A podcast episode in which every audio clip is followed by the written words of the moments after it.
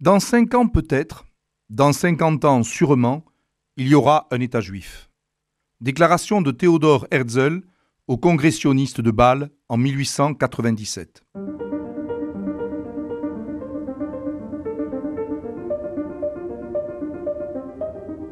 Les fenêtres de l'histoire avec Philippe Foreau. La question du sionisme est une question importante pour l'histoire juive, bien sûr, mais également l'histoire du Moyen-Orient et sans doute plus généralement même l'histoire du monde. L'idée sioniste repose sur le principe de défendre le concept d'un État juif où pourraient se regrouper les juifs du monde entier. Cette idée s'est développée dans la seconde moitié du XIXe siècle, c'est-à-dire dans le contexte des réalisations des unités nationales en Italie et en Allemagne tout particulièrement. D'ailleurs, en 1862 paraissait un livre intitulé Rome et Jérusalem, qui défendait quelques mois à peine après la proclamation du royaume d'Italie l'idée qu'il y aurait également nécessité de créer un État où les Juifs pourraient s'unifier en terre de Palestine. De même, toute une série de groupes s'étaient constitués, dont un des plus importants était les Amants de Sion, du nom évidemment de la colline de Jérusalem qui a donné le nom au sionisme, et qui défendait le principe d'un État juif. Mais la personnalité qui a sans doute donné un élan décisif au sionisme est Théodore Herzl.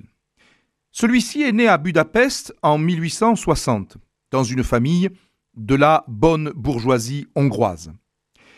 Il fait des études de droit et il devient journaliste et euh, travaille pour le journal libéral autrichien Neuer Freie Presse.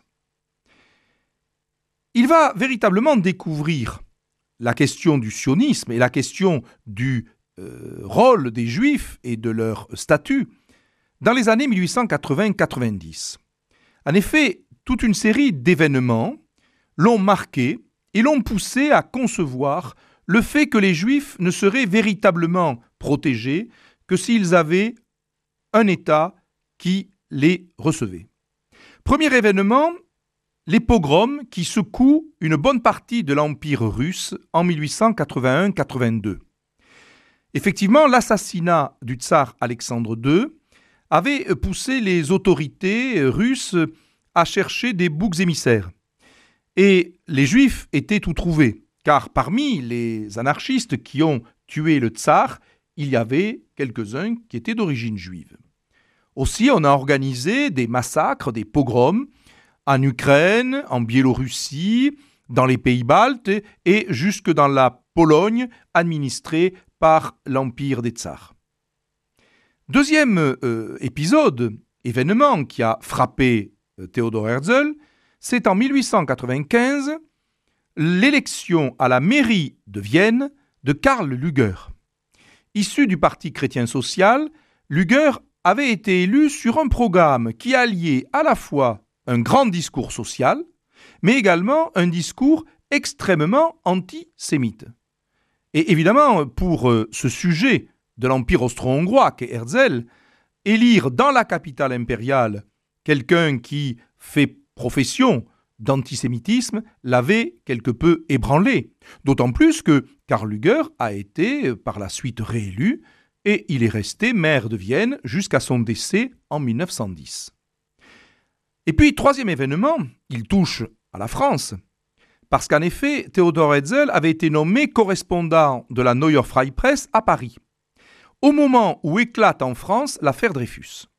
Cette affaire Dreyfus a quelque peu aussi traumatisé Herzl, parce que cette affaire d'un capitaine français d'origine juive, accusé de trahison au profit de l'Allemagne, dégradé en public dans la cour de l'école militaire, l'avait effectivement impressionné parce que si autant il estimait que les pogroms russes étaient presque dans la logique des choses parce qu'on ne pouvait pas demander à l'empire des tsars d'être franchement humaniste, mais par contre que dans la patrie des droits de l'homme, où les Juifs avaient obtenu une égalité de statut depuis 1791.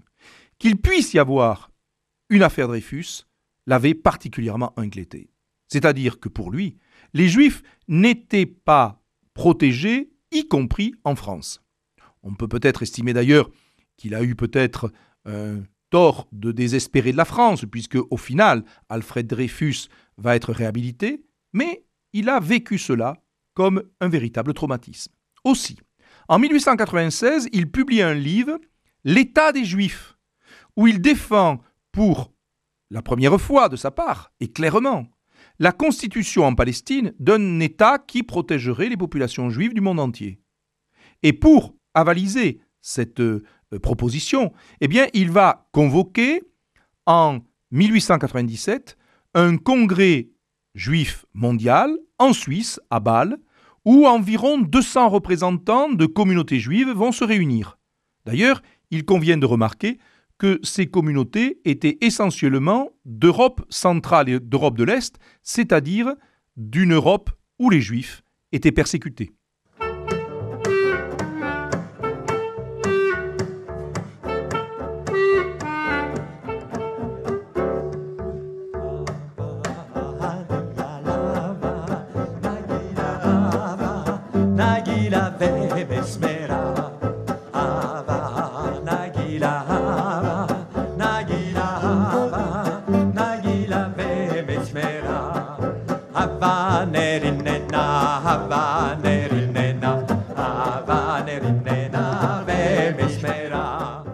Les théories de Théodore Herzl ne font pas d'ailleurs l'unanimité euh, au sein du monde juif. Parce qu'effectivement, certains sont profondément ancrés dans l'histoire de la nation où ils vivent. Ainsi, par exemple, le sionisme n'a que peu d'écho en France parce que, malgré l'affaire Dreyfus, et malgré euh, par moments des poussées d'antisémitisme dans une partie de la presse ou de l'opinion, eh les juifs français se sentaient euh, intégrés euh, dans le cadre de la Troisième République. De même, le grand rabbin Goodman, qui est grand rabbin de Vienne entre 1866 et 1918, condamne les théories du sionisme, car il défend une vision finalement théologique de la question. Pour lui, ce n'est pas aux hommes de recréer Israël, car c'est périssable, mais ce sera à Dieu de décider quand il y aura le retour d'Israël. De même, euh, euh, l'économiste euh, Richard Oppenheimer, allemand, écrit un ouvrage intitulé Le sionisme pour l'Allemagne, où il défend le fait que lui-même, certes est juif, mais se sent profondément allemand, qu'il a bu à la culture allemande, et il précise même que sa culture biblique vient essentiellement de la traduction en allemand de Luther, et que donc pour lui, il n'est pas question euh, de partir en Palestine pour créer un État d'Israël. Il est sujet allemand. Alors évidemment, euh, quand on connaît la suite, on sait que les communautés juives allemandes vont souffrir euh, dans les années 30 et 40. Et d'ailleurs, Oppenheimer lui-même devra partir en exil et il mourra aux États-Unis en 1943. Mais est-ce que ce sionisme a eu un écho? Eh bien, entre 1882 euh, et 1891, 25 000 juifs européens s'installent en Palestine. Ils font l'Alia, c'est-à-dire ce retour vers la terre des ancêtres, mais euh, le chiffre n'augmente que lentement. Si l'on prend la période 1903-1914, eh bien, euh, ce n'est qu'à peine 35 000 personnes qui se rendent en Palestine.